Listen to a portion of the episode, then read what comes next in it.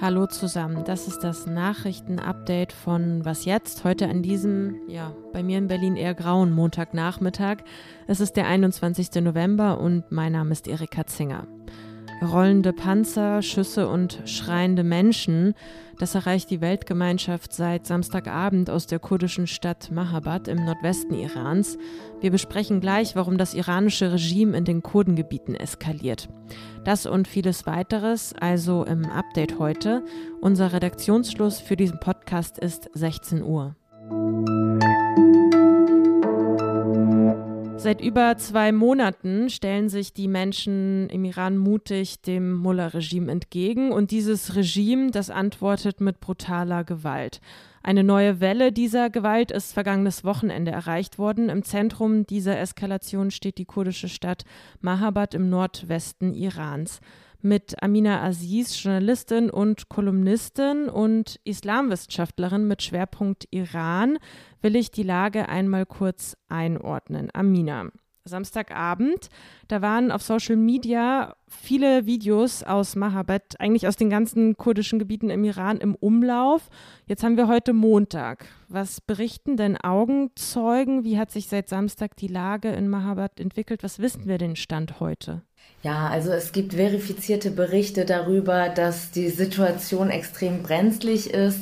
Ähm, die iranische Armee oder die Sicherheitskräfte sind einmarschiert und schießen ähm, mit offenem Feuer gegen die Bevölkerung. Es gibt Berichte, dass in Häuser eingedrungen wird. Es gibt Berichte über gewaltvolle Auseinandersetzungen. Und das alles ist passiert, nachdem zunächst in Mahobat am Wochenende ähm, es auch Berichte von Feierlichkeiten auf Straßen gab, nämlich als Protestierende gegen Sicherheitskräfte vor, vorgehen konnten. Seit Anbeginn der Proteste spielen die kurdischen Städte eine sehr wichtige Rolle. Wir erinnern uns schon, die Beerdigung von Gina Amini war ein Protest und seitdem wird in kurdischen Städten gestreikt und demonstriert, protestiert. Am Wochenende jetzt, nachdem zunächst es so aussah, als hätten Sicherheitskräfte vertrieben werden können aus Mahobot. Es kam dann kurze Zeit darauf eben auch die Antwort des Regimes und die kurdische Menschenrechtsorganisation Hengau berichtet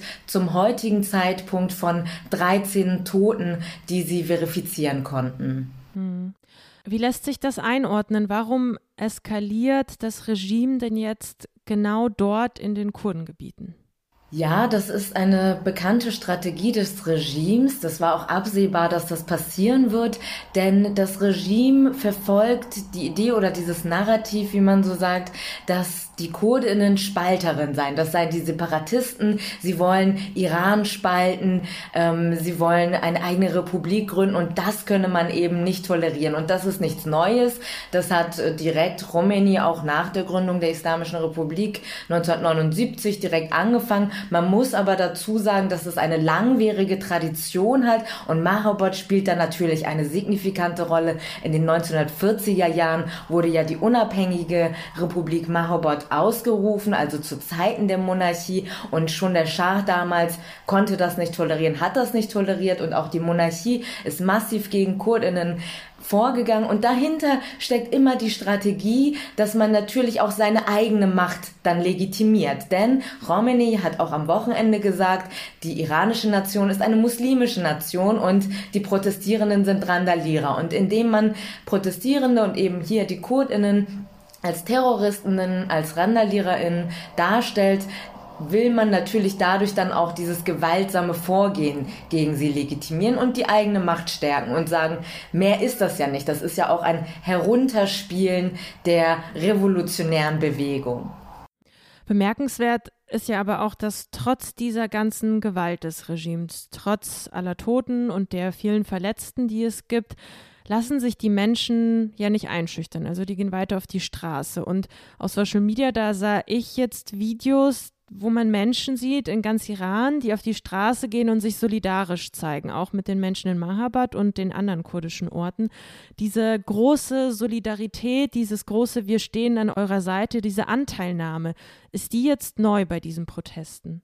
Also es ist genauso neu, wie die Proteste eine neue Form angenommen haben. Also sicherlich gab es immer mal wieder Diskussionen darüber, wie man sich gegenüber Kurdinnen verhält, aber auch das Verhältnis von Kurdinnen wurde immer wieder diskutiert und man hat erkannt, aber auch von Anfang an, dass die Kurdinnen sehr stark kämpfen, sehr massiv kämpfen. Das liegt sicherlich auch daran, dass sie auch eine bestimmte Form der Unterdrückung in Iran erfahren, denn sicherlich viele Menschen in Iran sind unterdrückt auch die Frauen im besonderen Maße, aber Kurdinnen eben auch nochmal systematisch.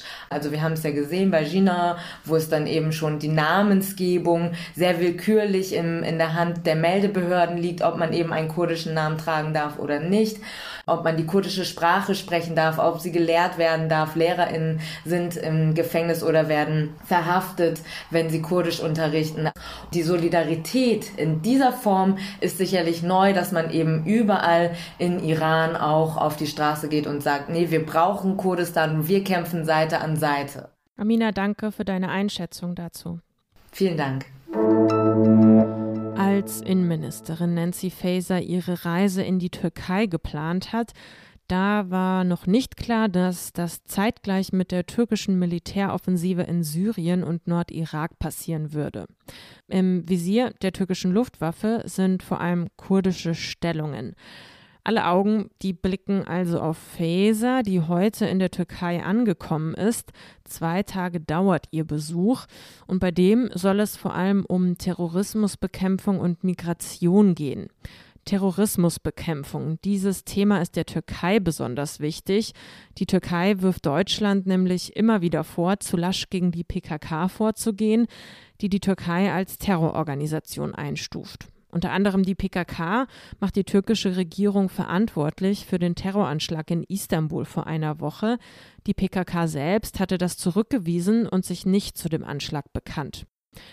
Alles über die türkischen Angriffe hören Sie morgen früh in der Was jetzt Sendung. Meine Kollegin Azadeh Peschman hat ein Gespräch dazu für Sie vorbereitet. Nach dem Raketeneinschlag vergangene Woche in Polen gab es ein ganz schönes Chaos und Panikmache. War es Russland, war es die Ukraine, war der Anschlag beabsichtigt oder nicht? All diese Fragen schwirrten rum. Mittlerweile geht der Westen davon aus, dass es eine ukrainische Flugabwehrrakete war, die zur Verteidigung gegen Angriffe des russischen Militärs eingesetzt wurde. In diesem Zusammenhang hat Verteidigungsministerin Christine Lambrecht Polen nun Unterstützung angeboten mit Eurofightern und mit Patriot Luftverteidigungssystemen. Mit denen ist Deutschland ja schon in der Slowakei präsent. Bis 2023 und vielleicht sogar darüber hinaus wolle man dort bleiben. Das sagte Lambrecht der Düsseldorfer Rheinischen Post und dem Generalanzeiger am Montag. Ja, in Polen hat man auf das Angebot aus Deutschland mit großer Zufriedenheit reagiert. Polens Verteidigungsminister schlägt vor, das Patriot-System an der Grenze zur Ukraine zu stationieren.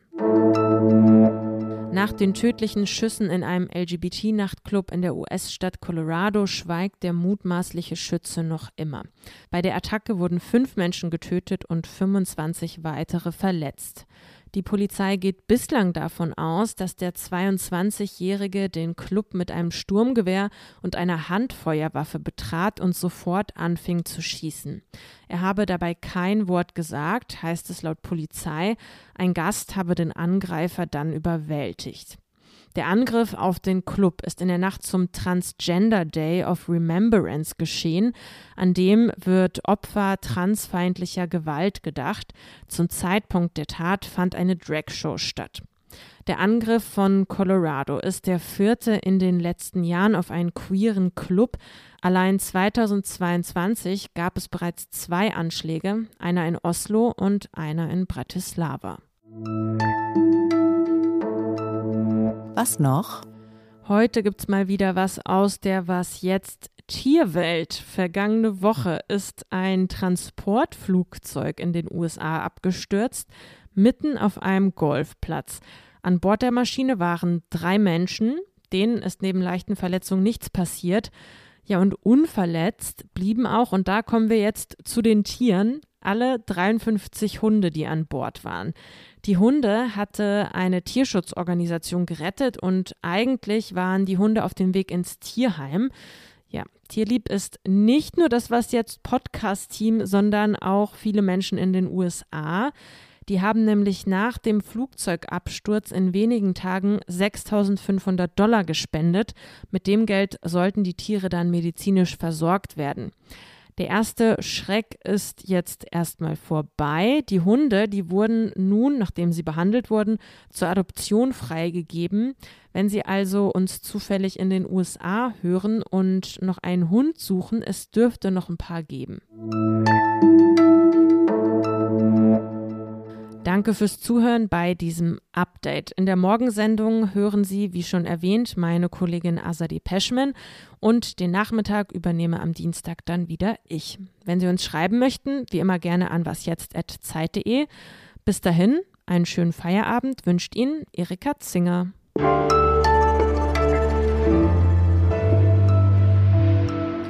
Ja, und apropos Iran, bei der WM in Katar treffen heute Abend ja England und Iran aufeinander.